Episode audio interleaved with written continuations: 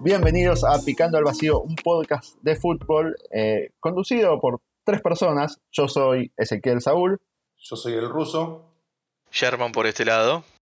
Bueno, y en este podcast cada semana vamos a hablar de un tema obviamente relacionado con el fútbol, eh, no de actualidad, así lo pueden escuchar en cualquier momento y, y no, pierde, no pierde relevancia, ¿no?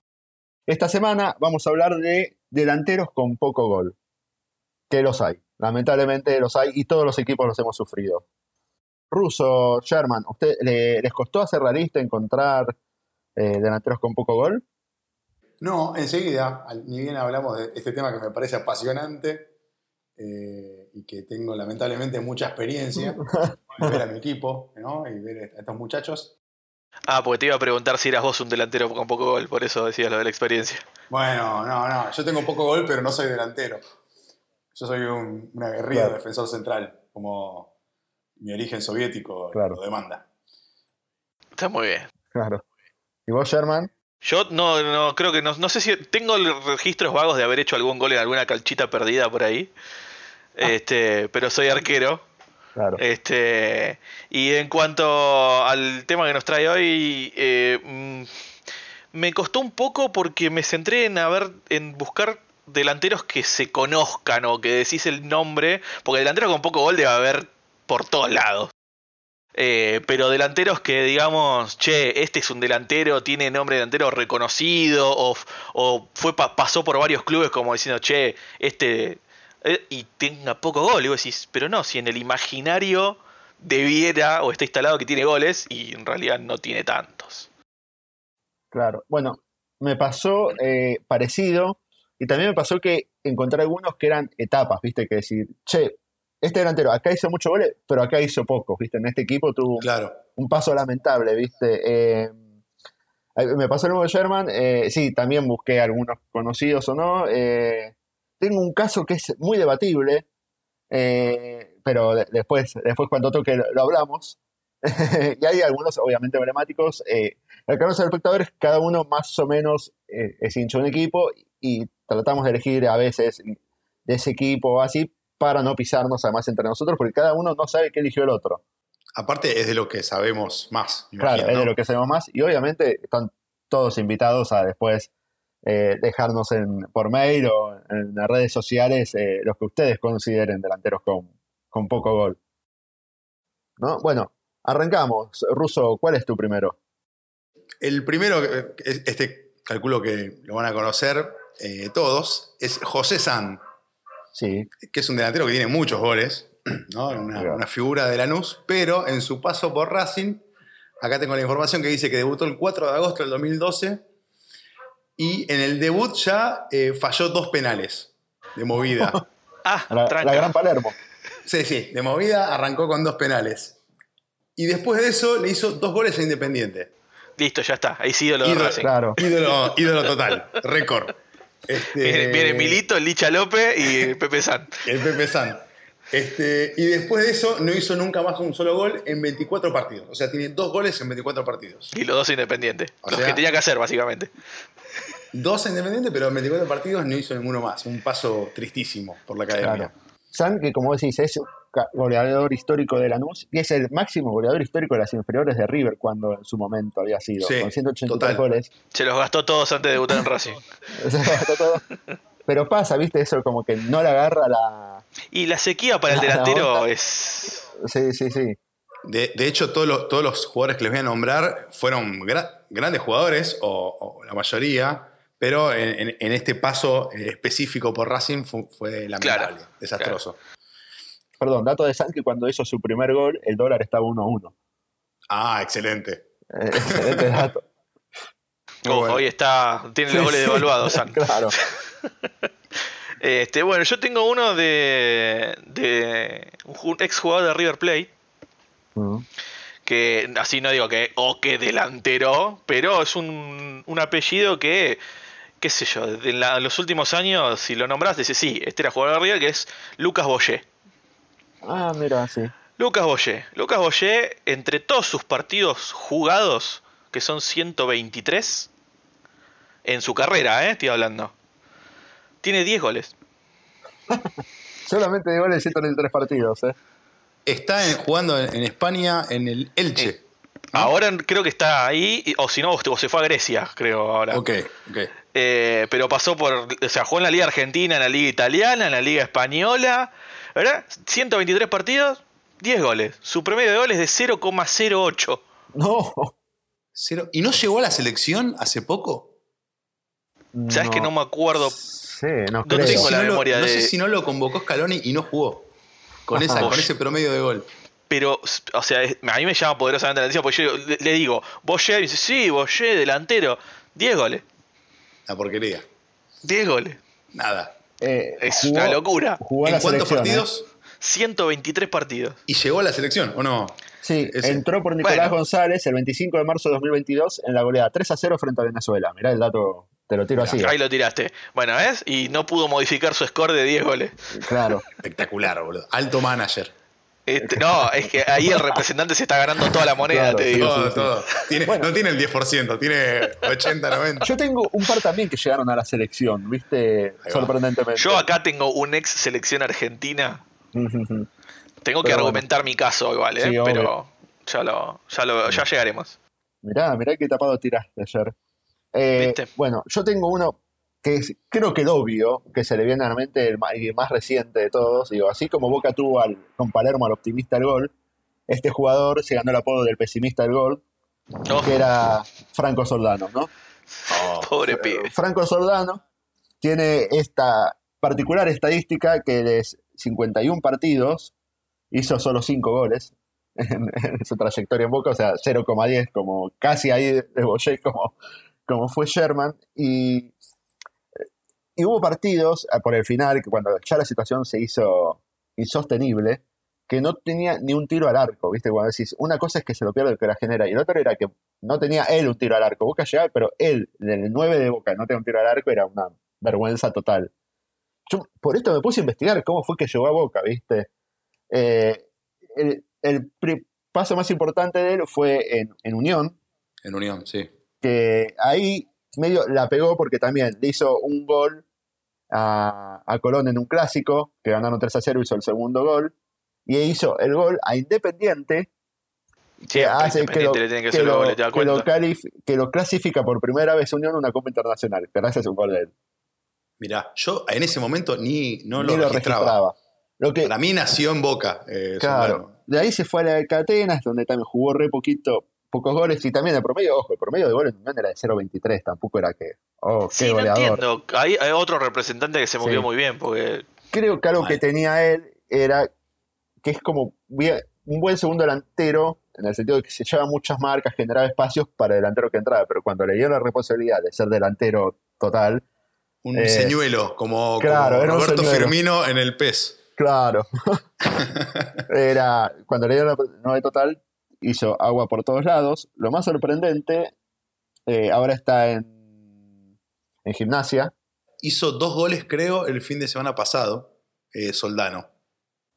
Claro, hizo, sí, sí, se sí. destapó. Sí, se destapó, pero también le llevó varios partidos a hacerlo y todo. Así que nada, ese, ese es mi primero y, creo que el más obvio de todos cuando hablábamos de este. Otro, otro que pasó por Racing sería Carlos el Chino Luna. No sé si se recuerdan. Uy, sí, no me acordaba que pasó por Racing. Sí, tuvo un, tuvo un paso. Racing, Tigre. Tigre, sí, obvio. Tigre. Bueno, eh, hizo. River también? También jugó en River, en el River ese que, después se terminó yendo el descenso, creo, esa época. Bueno, pero era River igual. Sí, sí, sí.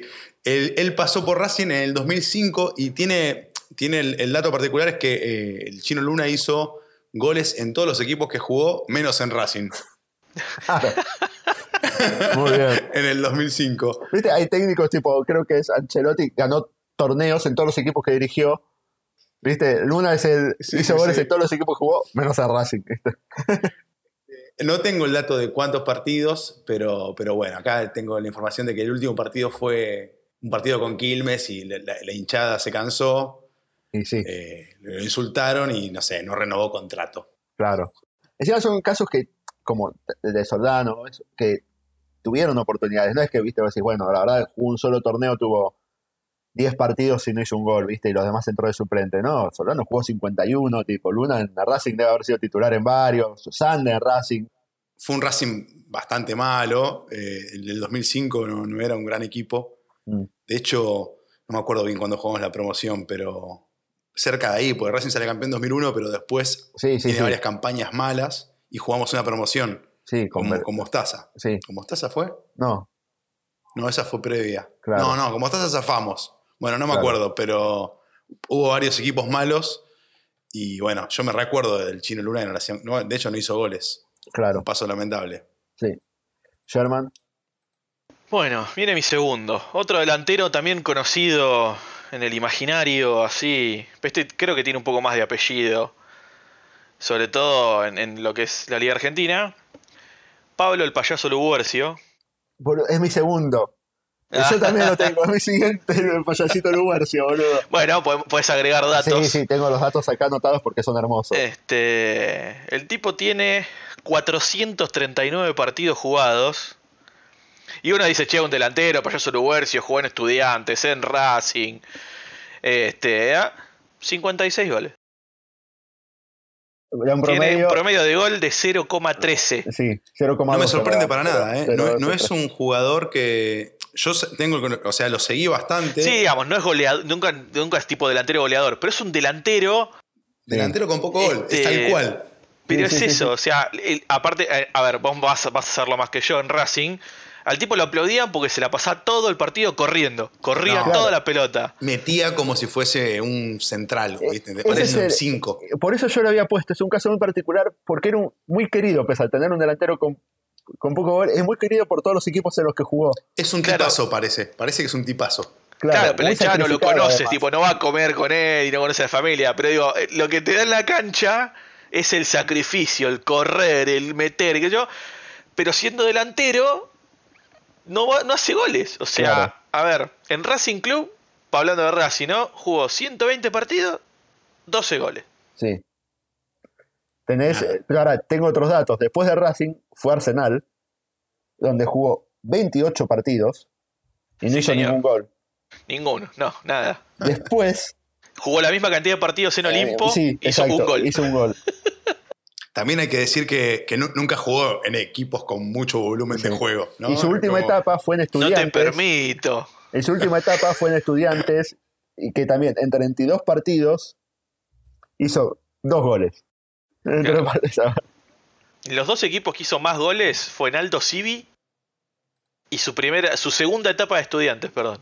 Mirá. De, de 2005 a 2008 que es previo al, gran estudiante de Isabela que salió campeón de la Libertadores, este, salió, perdió con el Barcelona con el gol de pecho de Messi. Este, además, eso fue su, mayor racha goleadora en un club, 14 goles. Después la pudo repetir más adelante. Extrañamente, en la misma cantidad de partidos. Hizo los mismos 14 goles en 81 partidos. Claro. Mirá, boludo. Y otro dato. que sumo es que en el 2006 Peckerman lo convocó a la selección para dos amistosos. Y jugó los dos partidos. Y obviamente no goles. Eso no sorprende a nadie. Eso no sorprende, para sorpresa de nadie. Bueno, y te agrego uno de actualidad. Ahora tiene un emprendimiento de, como de coaching para jugadores retirados. El chabón ahora está en esa.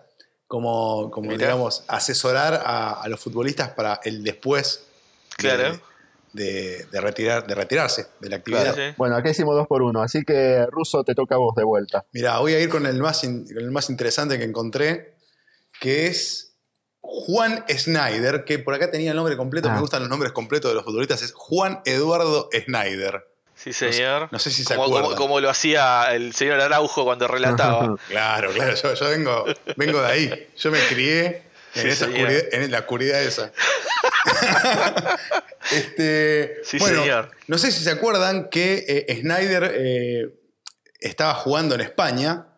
Eh, había tenido un paso bastante exitoso por el Zaragoza y también había jugado en el Real Madrid. Con, era, un, delantero que había triunfado en Europa y tenía como la intención de estar cerca de la selección porque había hablado con Bielsa y Bielsa le había dicho que, que tenía chances si jugaba en, Argentina, si estaba cerca de ser convocado para el Mundial 2002. Mirá, no lo sabía. Me parece que tiene que ver con que, no sé si se acuerdan que en esa época Crespo y Bati estaban medio en declive. Argentina no tenía en el 2002 eh, delanteros en la, cúspide. A ver, no, sí, pero está medio. A ver, si vamos al caso, los delanteros que terminó llevando Bielsa a ese mundial fueron Batistuta, Crespo, y Balbo y Canigia. Claro. Había un déficit de delanteros, no de nombre, sí de momento. Claro. Es que, ponele, yo me acuerdo de las eliminatorias de Bielsa, las juega casi todas Crespo, porque Batistuta estaba medio jodido de las rodillas. Claro. Y Batistuta llega para el Mundial. Muchos decían, en mi caso, para mí debería haber seguido Crespo de titular porque se conocían más, ¿viste? Es verdad que Batistuta era más nombre, pero bueno. Sí, sí, total.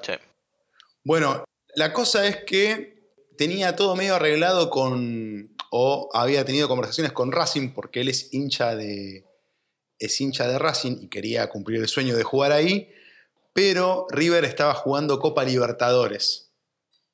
Entonces, eh, para él era, conveniente jugar torneos internacionales como porque si se destacaba, nada, tenía más chances, obviamente por jugar un torneo internacional, de llegar a la selección. Bueno, la cosa es que llega, pero en los partidos que jugó no hizo goles. Y también cuenta un poco que eh, no tenía muy buena relación con el entrenador, se ve que no hubo feeling nunca, en, en ese momento era Ramón Díaz. Y cuenta algo bastante divertido también, viste, en River cuando entrenaban, estaba el colegio de River, en ese momento estaba el colegio en una de las tribunas, y los nenes del colegio le gritaban burro. le, gritaban burro. Este, Así que bueno, eh, finalmente se, termina, termina yendo, no juega muchos partidos. Claro, creo que juega, acá estás en Wikipedia, creo que 14 partidos, un gol nada más. 14 partidos, un gol, te, dice, yo pensé que no tenía ningún gol. Sí, pero igual era un promedio 0,07, imagínate. Sí, sí, no, lamentable. Y después tuvo un par de clubes más que se, en los que se retiró. Se fue por Francia, Sí. El, Oporto, no sé, acá en Wikipedia dice un par de, lugares más. El Oporto fue antes de River y se retira en Newell's, mirá, en el 2005. En Newell's, sí, tal cual. Juega seis meses en Newell's. Así que bueno, un jugador que tuvo un momento, llegó a ser importante, pero bueno, el retiro fue bastante degradante. Bueno, eh, yo en este caso les doy a elegir. ¿Quieren que tire la bomba ahora Tira la bomba, tira la bomba. tira la bomba, tira la bomba. dale con todo. De hecho, lo acabamos de mencionar. El delantero que voy a nombrar ahora se llama Claudio Paul Canigia, señores. a ver. A ver, no es tan bajo como los delanteros que venimos nombrando, pero para ser el señor Claudio Paul Canigia, el hijo del viento, el del gol a Brasil en el Mundial del 90 y demás. Los goles a Nigeria.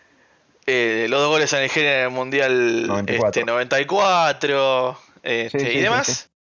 Es un tipo que ha jugado 447 partidos en su carrera y ha hecho 123 goles.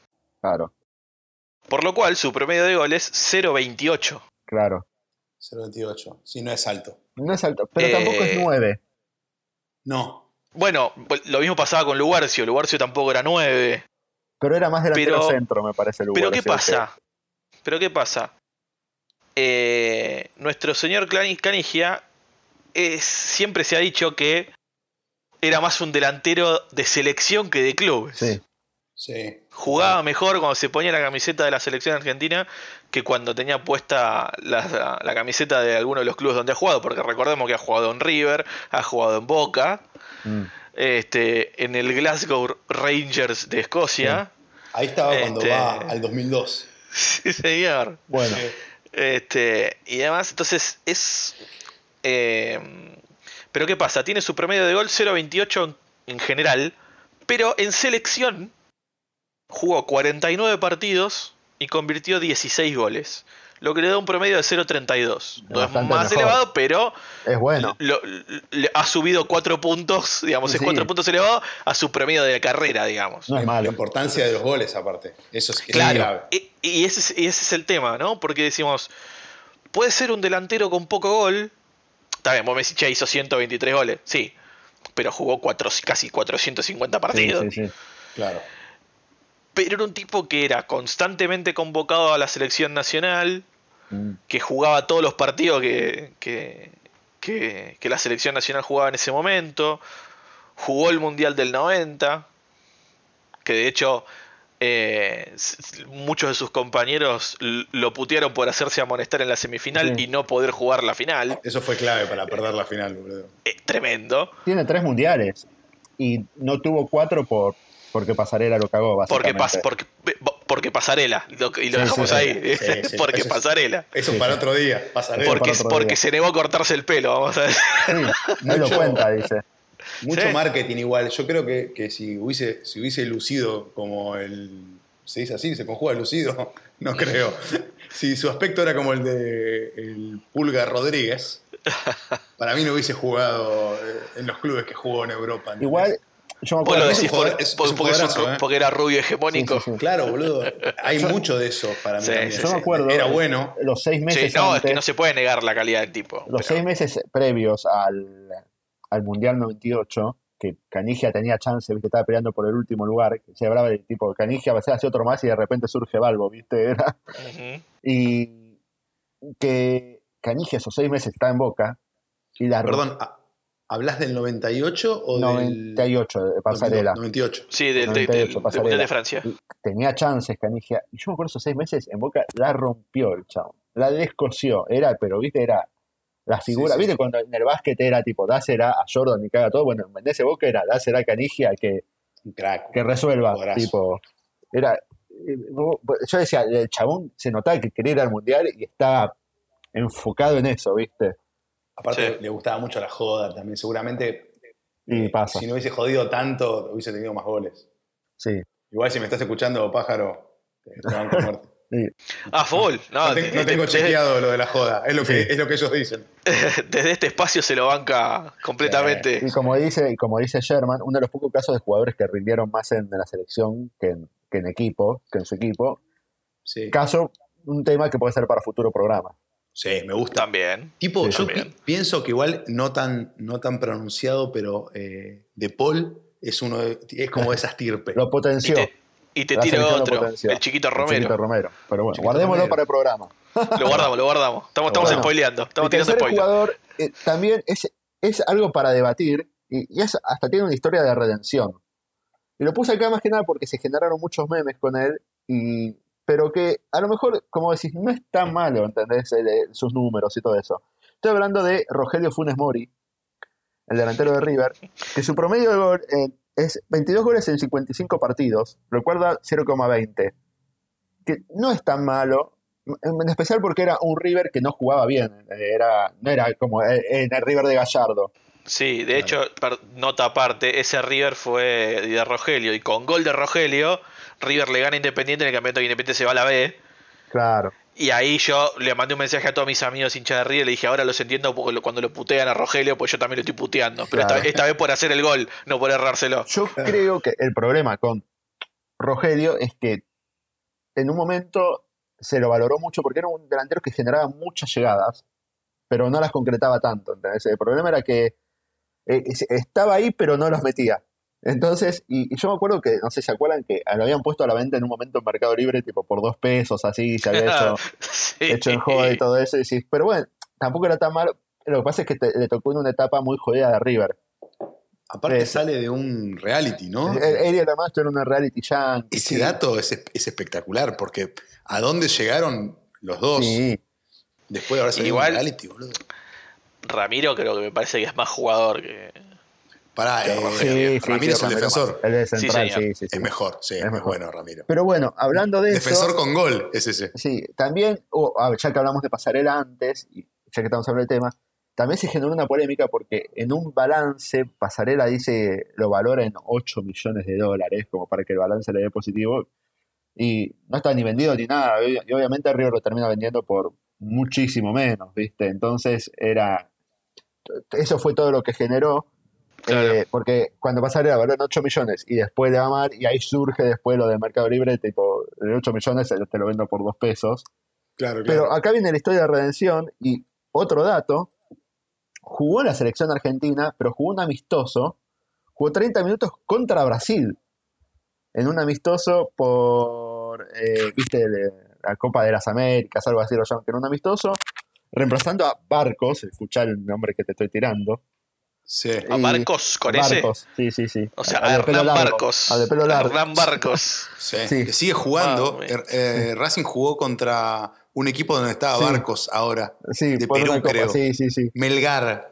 Bueno, y la, la historia de es que lo vendieron a, México y el escuchar el promedio de gol que tiene en Monterrey. 0.49.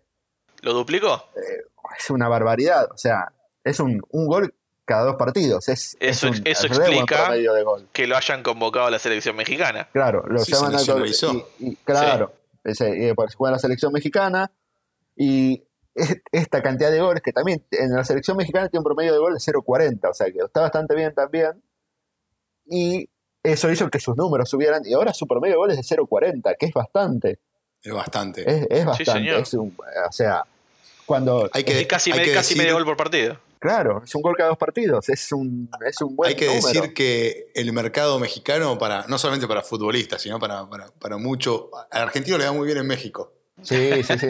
Vos pensás. vos ya sea futbolista, actor, músico. Modelo, vos pensás que, que ponele, con este promedio de gol, un torneo de, vamos a poner, de 20 fechas, como era el torneo de corta acá, terminaba con 10 goles, era casi goleador del torneo con este promedio. Sí, de hecho, el primer delantero en la historia de los torneos cortos, el primer delantero que logró un 1 de promedio de gol fue Palermo, que en realidad fue arriba. Hizo creo que 20 goles en 19 partidos. Exacto.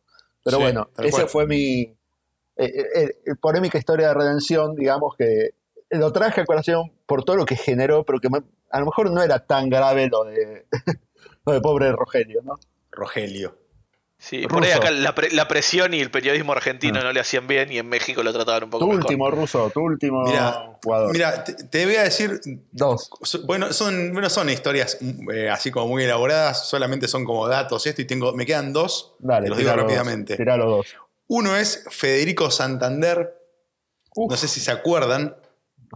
Un, un, paraguayo, un paraguayo fornido, alto, que lo trae Cogorno, que, era el presidente de Racing de ese momento, y jugó 15 partidos sin generar ningún tipo de peligro.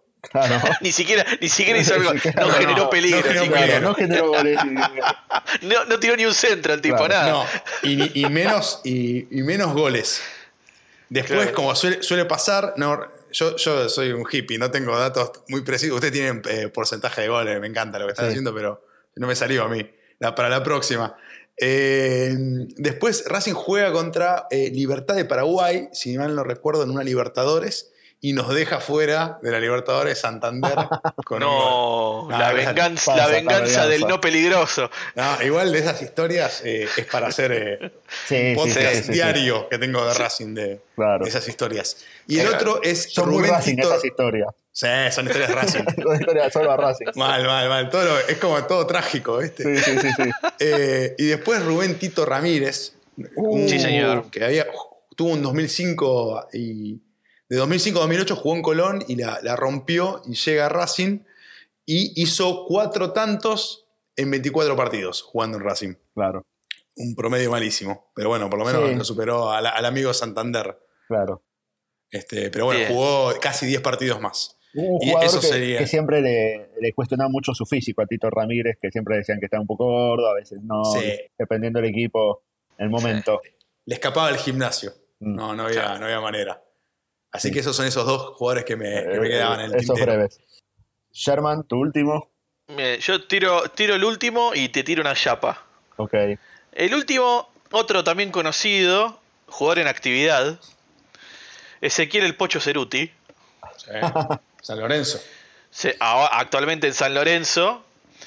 tipo jugó 330 partidos antes, antes de llegar a San Lorenzo ahora. Estos últimos partidos de San Lorenzo, como que no, no, me actualizó la base de datos todavía. 330 eh, partidos, 26 goles. Poquito. Tiene un promedio de gol de 0.08. El tema es que yo haciendo un análisis más profundo digo, como un tipo que en su general en su carrera tiene un promedio de 0.08 es considerado un delantero, o por lo menos porta el apellido de un delantero, como diciendo, che, juega al Pocho Ceruti, o tienen al Pocho Ceruti, o, lo que sea. Y me puse a analizar el historial de este tipo. ¿no? Entonces, debuta en Sarmiento de Junín, mm. cuando Sarmiento de Junín estaba en la C. Logra el ascenso a la B y termina su, su participación en Sarmiento de Junín habiendo jugado 108 partidos y habiendo convertido 7 goles. ¿Qué? Y ahí lo compra Olimpo. ¿Por qué? O sea, claro, esa es la pregunta. ¿Por qué vas a buscar a un delantero cuyo promedio de gol, lo saqué, lo calculé, es de 0,06? Claro. Se ve que son apuestas. Es que esos clubes tienen que hacer apuestas, boludo. Digo, ¿no? Es como, pará, aguantá. Para mí tuvo una racha, tipo, los siete goles los hizo en, en siete partidos, ¿viste? Hizo como.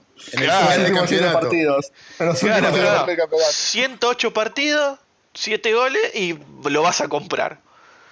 Lo compraste. Olimpo, 38 partidos, 3 goles. Sube su promedio de gol a 007. Bueno, bueno lo compra Estudiantes. Claro. ¿Por qué Estudiantes, un equipo grande, porque digamos, es un equipo grande, tiene varias Copas Libertadores de América en su, sus vitrinas y demás, va a buscar a un delantero que hasta ese momento ha hecho 10 goles. ¿No? Bueno, juega 67 partidos en Estudiante, hace 8 goles. Estudiante sube su promedio de gol a 0-12. Claro. Bien, Constante el tipo. Y ahí llega a donde generalmente se lo ubica el Pocho Ceruti, que es San Lorenzo. Sí. La asociación en el fútbol argentino está más con San Lorenzo que con otros clubes. ¿Cuántos goles habrá hecho? Claro, ahí está. Muy bien, gracias. Juega 80 partidos en San Lorenzo y convierte 7 goles. Claro. Los mismos cantidad de goles que hizo en Sarmiento. y para ese promedio ahí bajó. ah, en San Lorenzo bajó a 009. Bajó. 009. Después se va a jugar a Arabia Saudita. Pero y debe haber por algún motivo. En San Lorenzo el promedio de lesiones. Probablemente. Para, ¿y asistencias? ¿Sabes eso? Porque capaz. Mirá si el tipo fue aumentando sus asistencias. Pero este es el programa de los delanteros sin gol, no el programa de los con asistencia. Hay, que hacerlo, ¿eh? Hay que hacerlo. sí, me estás desviando el foco de la atención. Estamos creando un nuevo capítulo del podcast en vivo. Eh, y se va a Arabia Saudita, donde juega 12 partidos, hace un gol. Hasta acá hizo goles en todos los clubes en los que jugó. Un solo gol en, Arabia Saudita, jodido igual. Bien, no importa, pero 12 partidos, se está aclimatando, no entiende el idioma, la comida es medio rara. Un gol en 12 partidos es el mejor promedio de él. Casi seguro. Qué buen humus. Claro. A ver, igual ahí. Por ahí Uf, un humus. Una venta de humus. Una venta de humus. no, olvídate. ¿Y qué pasa? Viene a Independiente. Claramente. Eh, ahí sí. ahí, ahí, olvídate, olvídate, acá, Ahora sí, me está Papá, eh, mira cómo me subió el promedio de gol, vamos a buscarlo. Juega 19 partidos en Independiente. Cero goles. Cero goles. Excelente. Cero goles. Muy bien, muy, bien, cero goles. Después se va a Brasil. Juega cinco partidos y sigue con su sequía de cero goles. Pero digo, venís haciendo goles en todos los clubes donde jugaste y venís independiente. Hace uno, por lo menos. Claro, uno de, no sé, de rebote, de algo que te lo cobre en medio, que no sé, algo, no, cero goles. Así que, bueno, y la Chapa, ya que habíamos hablado de Independiente, yo no sé si son pocos goles, pero para mí son pocos goles para el carácter de pseudo ídolo que tiene este muchacho en Independiente, que es nuestro querido Albeiro el Palomo Usuriaga. Oh. Tipo querido en el ambiente del fútbol, era imposible enojarse con el Palomo. Brutalmente eh, asesinado. Brutalmente asesinado. Otro, otro programa in the making que tenemos. Delanteros este, asesinados. jugadores. jugadores, jugadores, porque. Este... Casi todos colombianos encima van a ser pobres. Sí. Sí. Hay un par de, creo que hay un Como un denominador de, nacionalidad y de época. Sí. Hay, una, hay un austríaco en la Alemania nazi, creo también. Ah, ¿eh? bueno, puede ser, es verdad. Ah, Uy, hay temas de la guerra, debe haber. pero, es interesante. Pero la cosa, estamos, estamos, raspando acá. Bueno, eh, volviendo a los datos crudos de este muchacho. En Independiente, o sea, en su carrera, vamos a tirar la cosa, hizo, jugó 152 partidos, hizo 50 goles. 0.33. Ahora, en Independiente jugó de 53 partidos, hizo 16 goles. Uno diría, el carácter de semi-ídolo que tiene para un Zuriaga Independiente, uno pensaría que hizo más de 16 goles. Claro, sí, sí, sí. A ver, Palermo hizo 20 en un solo campeonato en Boca. Sí, sí, sí, totalmente. para haber hecho 16 goles, o sea, para, es pocos goles para el carácter que tiene o, la, la, estimación que tiene el, este muchacho para los hinchas independientes. Sí, la verdad que sí. Eh, pero deben haber sido goles, goles importantes, ¿no? Seguramente. Hubo un campeonato ahí. La Supercopa, la Supercopa del 94. 94. ¿Y no salen campeones con Brindisi o él ya no estaba ahí? Mm, no, creo que ya, no sé si ya, creo que es la misma época. Del campeonato del 94 y la Supercopa. Claro, por eso. Lo que pasa es que ahí no sé si ya queda relegado porque la delantera era Gustavo López y el eh, este Pascualito Rambert. Buena delantera. Este, pero bueno, un jugador que jugó este, bueno, Pascualito, podemos hacer un programa de Pascualito nada más. Este, pero bueno. Festejos eh, icónicos del fútbol argentino. Olvídate. Y, publicidades. Este, con eh, los botines topper. Eh, que no, no, están auspiciando este programa. Em, pero bueno, nada. Es bienvenido Topper. por supuesto, por supuesto. Eh, cierro con ese, ¿no? Con el Pocho Ceruti, con esta particularidad de, digo, cómo vas comprando un jugador que cada vez hace menos goles. Y este con el detalle de nuestro querido Palomo. Mi último jugador es también uno que pasó por Boca. No es 9, lo cual le damos una changui, un perdón, pero por los números igual va a ser imperdonable, porque es Lautaro Acosta. Uf. El Aucha Acosta, que jugó solo un torneito así. Eh, eh, el Boca en el año 2012-2013 jugó 29 partidos y no hizo ningún gol. Uf. Así. Mirá, boludo. Qué raro el Laucha no haciendo goles. Sí, sí. Eh, eh, tiene, un par, viste, de esas que vos decís, no quiere entrar. Tuvo un par así, de esas, viste, ya cuando estaba con el arco cerrado, viste, y eso. Eh, sí. Es verdad que era más asistidor, porque estaba el tanque Silva, creo que de 9 en esa época, en Boca y todo, pero bueno. Sí. igual. El Boca de Falcioni era, ¿no? Creo que sí. Igual, nada es un delantero sin gol. Es el caso de jugadores como San, ¿viste? Que encuentran su lugar en el mundo. Bueno, y los dos lo encontraron en Lanús. los dos lo encontraron en Lanús. Tal cual. Bueno, tiene una estatua eh, Lautaro Costa en, afuera. Sí, te iba a decir, es ídolo máximo de, de que son ídolos los dos, claro. Me gusta mucho eh, la, estatua afuera de, del jugador así, mm. ídolo máximo en, la cancha. Me parece espectacular eso. otro jugador que también tuvo paso, un breve paso por la selección, Melucha Costa. Sí, señor. Y también juveniles, si mal no recuerdo. Seguramente, sí, sí, sí, con Peckerman o, o post-Peckerman, pero esas camadas. Tipo Tocali. Claro, totalmente. Uy, la cantidad de programas que están surgiendo que vamos a tener que hacer. ¿Están tomando nota, muchachos? Me anoté un par de que, que estaban buenísimos, así que genial.